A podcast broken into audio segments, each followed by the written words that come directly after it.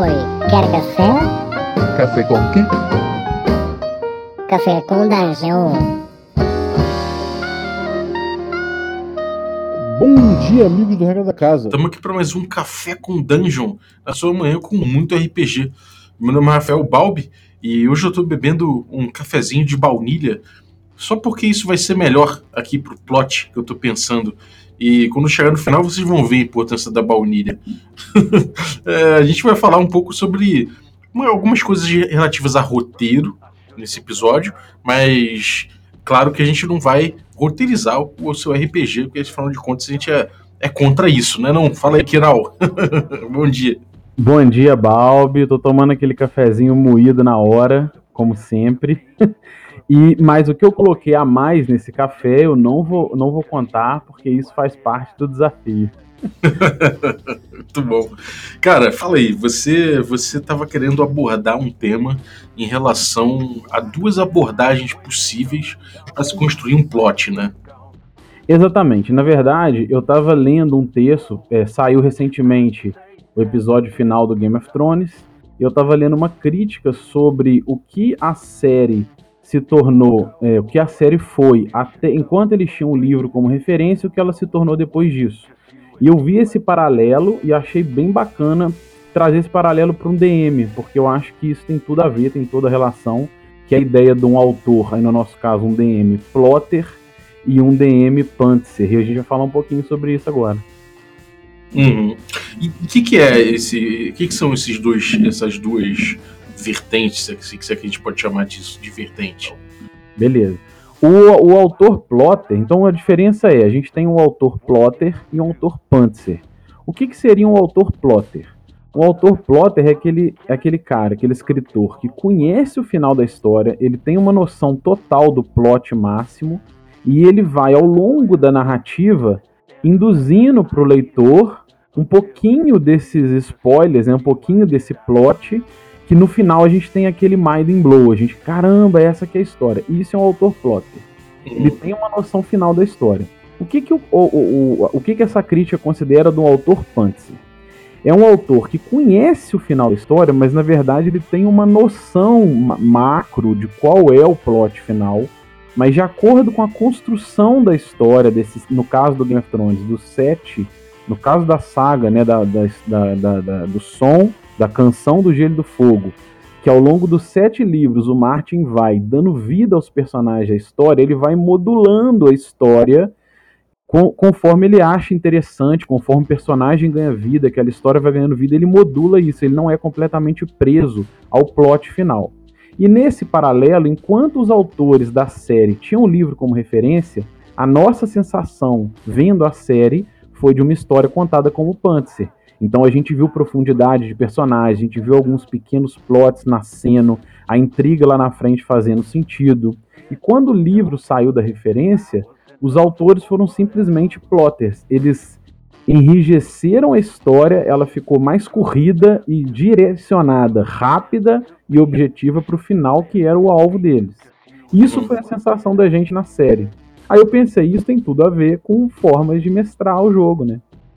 É verdade, cara. É, se, a gente puder botar isso é, em comparação ao D&D, por exemplo, a gente pode perceber que o D&D, até a chegada do Dragonlance, né, a gente tem um D&D que se desenvolve com base no que os personagens vão fazendo, né? E a partir do Dragonlance a gente começa a ver o D&D com uma, uma, certa preocupação de contar uma história.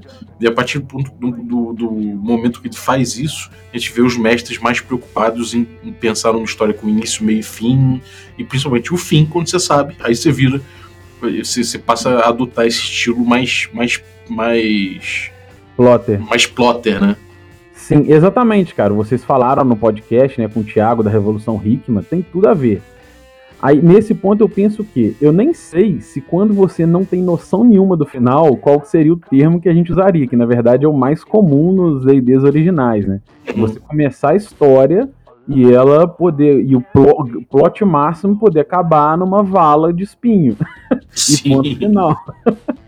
Então, assim, isso nem é o Panzer. Na verdade, assim, trazendo isso para os RPGs modernos, para o sistema de D&D, o Tomb of Annihilation, Você sabe o plot final, tem uma noção da história, mas se você quiser conduzir o grupo, o jogo, para essa história muito enrijecida, de forma que aconteça tudo o que você quer que aconteça, aí você está sendo nesse paralelo totalmente plotter, você está enrijecendo todas as possibilidades para que o jogo siga como você quer.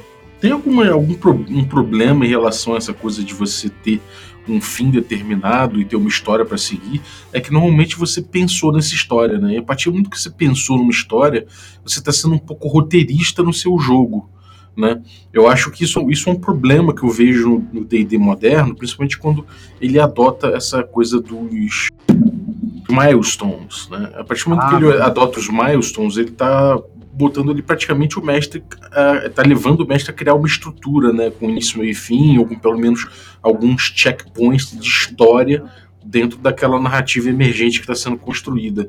Daí você tem uma grande discussão, né? O mestre que coloca um início, meio e fim ou pelo menos coloca um fim ali. Ele está dando uma liberdade criativa, ele está dando agência para os jogadores para fazerem o que eles quiserem do ponto A ao ponto B, sendo o B o fim. Isso aí é, é da agência jogador ou não é bem dar uma agência jogador se ele já sabe o ponto que ele vai chegar? Pois é, esse era o meu problema quando a gente tinha as aventuras prontas. Eu tinha esse receio também. Que eu vim, nasci daquele estilo de jogo em que a história ia nascendo conforme as coisas iam acontecendo. Tudo era emergente, não tinha um plano final e a história ia sendo construída a partir dali. Mas quando você vê uma aventura pronta, você tem esse perigo. Mas hoje, absorvendo esse conceito do Panther e pegando a experiência atual que eu tenho pegado de aventura pronta, dessas aventuras oficiais, né? Eu vejo que é possível você não tirar a agência do jogador desde que você atue nesse paralelo como um Panther.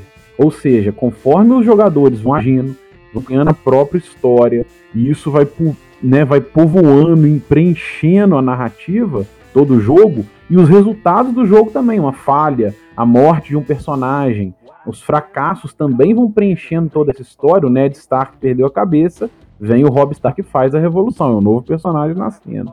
E se uhum. você administrar com essa forma meio Panzer, você ainda mantém a agência, você mantém o jogo na mão do jogador, a fluência pelo dado, pelo resultado do jogo, mantém o game, ainda tendo uma noção do que está acontecendo no grande plot e dançando conforme o fluxo do jogo. Eu acho que esse é o bacana.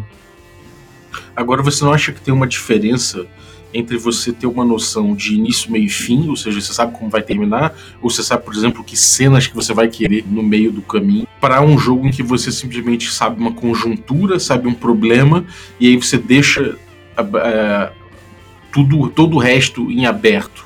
Você, você vê e você acha que um jeito de mestrar dá mais agência ao jogador do que o outro? Ou você acha que os dois estão parelhos nisso e que depende mais do jeito que o mestre leva? Olha, eu gosto desse ponto. Eu, aí é experiência, é coisa, é uma opinião pessoal, né? Uma opinião pessoal. Eu gosto mais porque eu, quando estou mestrando, eu, me, eu também me vejo como um jogador e parte do da minha função como jogador nessa função de mestre é dançar conforme a música, é ver os acontecimentos do jogo, de um combate, de uma interação social e ir povoando e fazendo a narrativa junto com os jogadores, ganhando vida, mesmo em cima de falhas. Então eu não gosto de pensar na ideia de como o final vai ser. Isso para mim seria mais nosso paralelo aqui seria o plotter. Como vai ser o final? Não. A ideia é ter uma noção do plot macro. Né, o que, que o vilão está fazendo de acordo com isso, o que, que os outros, o que, que o cenário em volta está andando e está e tá vivendo conforme o jogo vai nascendo. Eu acho que assim é mais legal do que você. Não, se você souber como é o final, vem o que você falou, você está roteirizando, você está mascarando a parte do jogo e, na verdade, enrijecendo todas as possibilidades de agência. Uhum. E isso, isso abraça tudo que vocês discutem aqui, que eu acho muito bacana, que é a ideia do food, é a ideia de você tirar a agência do jogador, é a ideia de você punir, sempre atuar como punição. No final, isso tudo está bem entrelaçado com a ideia de eu tenho um final, eu imagino como vai ser o final e eu quero conduzir o jogo para aquele final. Eu acho que está tudo entrelaçado. É, tem uma coisa sobre isso que eu acho muito curiosa, que é o seguinte. É, você já ouviu falar do ogro quântico, né? Acho que a gente já falou aqui no episódio no Café com Dungeon algumas vezes. Mas você já ouviu falar do ogro quântico? Não tô lembrado. Lembra aí pra mim.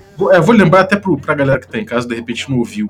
Mas ogro quântico é aquele que você toma um caminho, o mestre fala: bom, nesse caminho aqui vai ter um ogro que eles vão enfrentar. E aí o, o grupo resolve tomar o caminho B. Que você fala, puta, e agora? Tinha programado meu encontro aqui, que é um encontro com esse ogro. Beleza, eles tomaram o caminho B, você coloca o ogro no caminho B e eles encontram a porra do ogro. ah, sim, já tinha ouvido falar assim, cara. É, então. É tipo aquele efeito ilusório, né? Você vai virar à esquerda ou à direita, mas qualquer lugar que você virar, vai acontecer a mesma coisa. É, é o Bandersnatch, né? Sim. Então, tipo, você, você nesse caso, é, muita gente fala que, bom, isso aí é uma quebra da agência do jogador, afinal de contas, as opções que o jogador toma não fazem diferença no enredo. Então você estaria tirando um pouco a agência do jogador ou totalmente. Mas é engraçado pensar que na história mesmo da, que a gente analisa, né, na história do mundo, se a gente pegar, por exemplo, a ideia de que o Hitler, que o partido nazista só existiu por conta do Hitler, é, muito historiador vai apontar e falar isso é um certo erro, porque na verdade uma conjuntura que existiu ali na Alemanha e no mundo naquela época levou ao surgimento de um Hitler. Ou seja, mesmo que não fosse o Hitler, um Hitler teria existido ali. Né? Então existe às vezes isso, né? Às vezes existem coisas que a conjuntura, né, que você colocou ali pauta, que os elementos do jogo vão, levariam aquilo independente de um jeito ou de outro que tivesse sido resolvido, né? Então acho que esse tipo de coisa é, é importante a gente ter em mente essa diferença, né? O que é o ogro quântico e o que é o, o Hitler na história, né? Por exemplo. Exatamente, cara. Nesse caso, o ogro quântico seria você atuar meio como plotter no nosso paralelo. Você quer que aquilo aconteça, você planejou e enrijeceu para aquele projeto, e aí você vai modular o, o caminho dos jogadores para que eles sigam o que você quer que seja seguido. Aí você está roteirizando. Agora, nesse caso, nesse exemplo seu que eu achei muito bom, já é meio Panzer.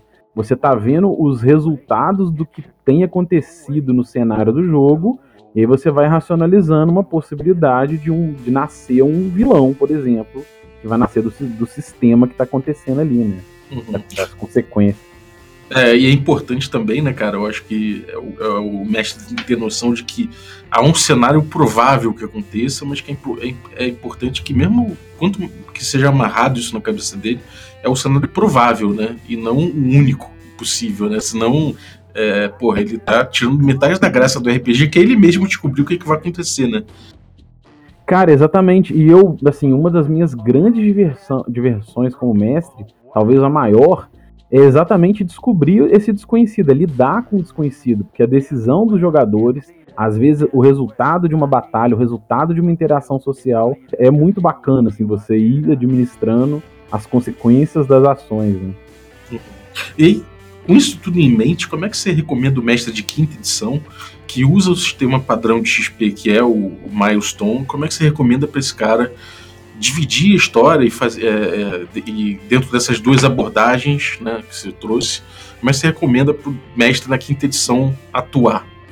Olha, primeira dentro coisa... de cada realidade, né? Sim. Primeira coisa, eu queria falar assim, eu penso assim, tudo é XP. Então essa ideia do ogro cântico, ela não é o ideal, não, mas às vezes você está começando a jogar e você está numa situação de improviso, surgiu uma coisa que você não estava não esperava e faz parte da experiência.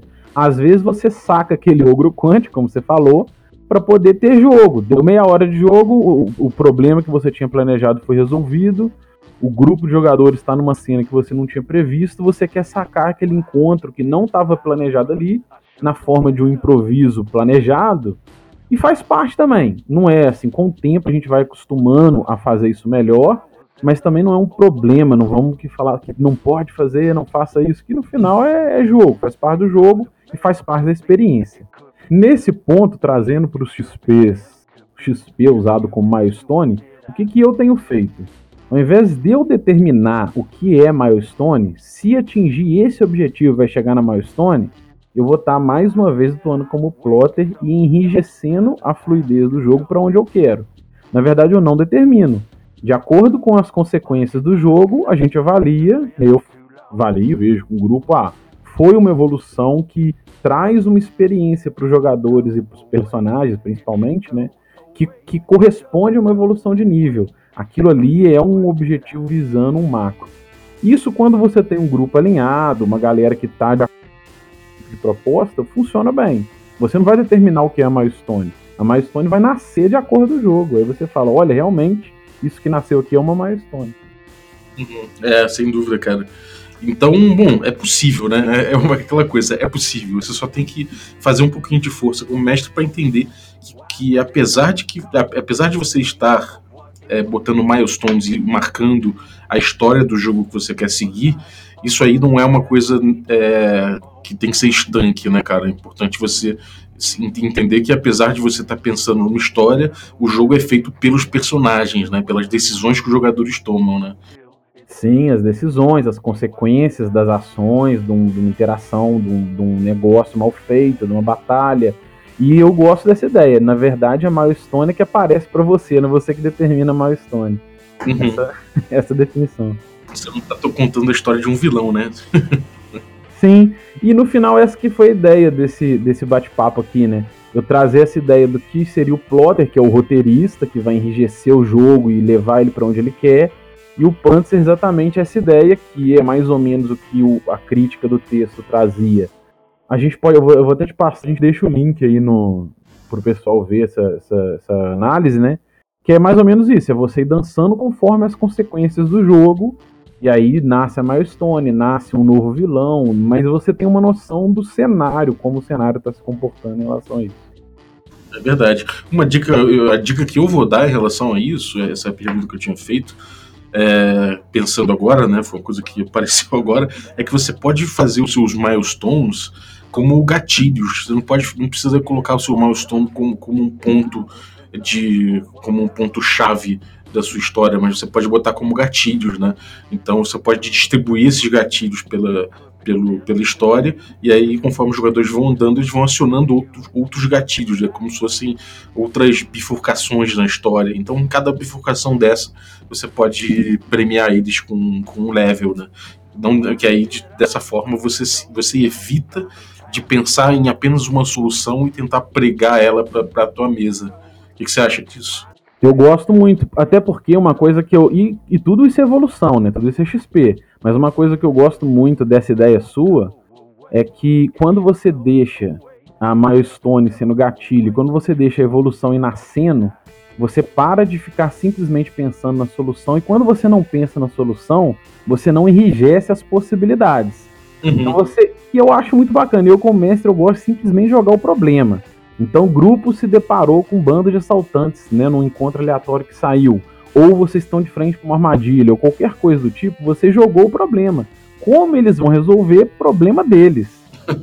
Agora, se a solução for legal, entrou em combate e venceram, ou fizeram uma negociação, de repente você resolveu aplicar uma skill challenge, que a gente já usou como exemplo. Independente da resolução, no final fez sentido, avança na história e foi um sucesso. E se aquele sucesso é o suficiente para uma milestone, segue a vida. É, pegando emprestado aqui alguns conceitos do Dungeon World, por exemplo, de frente de campanha, né? Se tem algumas, alguns temas chaves da sua campanha e esses temas vão andando, por exemplo, as tropas orc da, da fronteira, é, o necro, grande necromante de não sei o que. Você pode, cada tema desse você vai reagindo ao que o cenário vai é, vai andando, como é que o cenário vai é, se desdobrando. Então vamos supor, os, jogadores conseguiram detonar o necromante, então de repente as tropas orcs podem resolver invadir o território dele. Né? Então isso você vai mexendo como frente de campanha no Dungeon World, que são problemas que os jogadores podem enfrentar. E aí, de repente, se você encarar as coisas dessa forma, sempre que os jogadores pautarem uma mudança dessas frentes, aí você pode dar, de repente, um level para eles né? Que aí, tipo, quando for o movimento que não, de, não dependeu dos jogadores, aí beleza, é o movimento natural do cenário. Mas quando for uma coisa que está in, intrinsecamente ligada a um feito dos personagens, aí você pode considerar um milestone, aí você dá XP para eles. Muito bom. Isso aí tudo no final é mais ou menos o que na, na época, quando eu pensei lendo o negócio, que seria agir como Panzer. Você tem uhum. uma noção do macro, tem uma noção do cenário, na verdade tem uma noção do que está acontecendo no macroplot, e de acordo com o andamento do jogo, você vai aplicando consequências nisso. E não simplesmente enrijecendo para aquele lugar que seria o plotter, né? Então tudo isso é Panzer muito bacana. A gente às vezes já faz meio intuitivo, eu só achei os termos bem. Um paralelo bem bacana pro bate-papo, mas isso aí, eu, eu adoro esse tipo de proposta. E é uma das coisas que eu gosto de jogar como mestre, é isso. É lidar com a consequência do que vai acontecer no jogo. É, concordo plenamente, cara. Bom, bem observado. Bom, a gente vai deixar esse texto aí no link e a gente vai botar outras coisas também no link, né, cara? Coisas que você tem aprontado por aí. Conta aí o que você tem aprontado. Pois é, a gente atualmente tem um, um canal no YouTube, né, DM Spardi. É, somos três, o Rodrigo tá um pouco parado, eu e o Dudu estamos, estamos mais ativos. A gente coloca conteúdo de RPG em geral, mais especificamente de Dungeons and Dragons. Eu tenho uma playlist lá que é Papel Químico, onde eu trago esses bate-papos também lá, coisa de regra, bate-papo em geral, dicas. E o Dudu tem feito um monte de vídeos é, variados, inclusive ele está mestrando agora a Dragon Race. A Dragon Race não, a, a, a Mad Mage, a Dungeon of the Mad Mage, no, é, tá, tá fazendo um stream ao vivo todo domingo. E além de trazer miniatura, pintura e coisas em geral lá no Demis Party no YouTube. Uhum. Pô, maravilha, cara. Perfeito. Eu recomendo muito pra galera. Eles têm, pô, acesso a bastante coisa do D&D, tem feito ótimos reviews aí, o Kiral. Falou de old school lá recentemente. Pô, acho muito legal o trabalho que vocês têm desempenhado, cara. Parabéns aí. Obrigado, cara. A gente faz esse XP, a gente faz e ganha, porque todo mundo troca ideia, dá dica nova, traz nova ideia. Então, a ideia foi exatamente essa: é aproximar mais, é, ganhar XP, co contribuir com um pouquinho de XP que a gente tem, e é isso. Maravilha, cara. É, bom, e você que ficou ouvindo a gente até agora, é, por favor, entre no instagram.com barra regra da casa, entra lá e acompanha a gente, dá follow se você não acompanha ainda, se você já acompanha, participa aí das, nossas, das, das enquetes que a gente faz, comenta aí as coisas que a gente coloca pra, nos stories, a gente tem sempre trazendo uns temas aí relativos ao, ao que a gente debate aqui no, no Café com Dungeon e dá uns complementos visuais lá no Instagram. Então aproveita aí e segue a gente lá se você ainda não segue. No mais, é, se você quiser comentar sobre esse episódio e outros, você pode procurar os posts no Twitter e no Facebook. A gente faz o post sempre do episódio que sai, então todo dia de segunda a sexta você tem posts lá de tudo que sai. E você pode comentar lá, que a gente vai vai estar tá sempre monitorando e trazendo as discussões que surgirem para cá de volta. Então é isso aí, um abraço, até a próxima.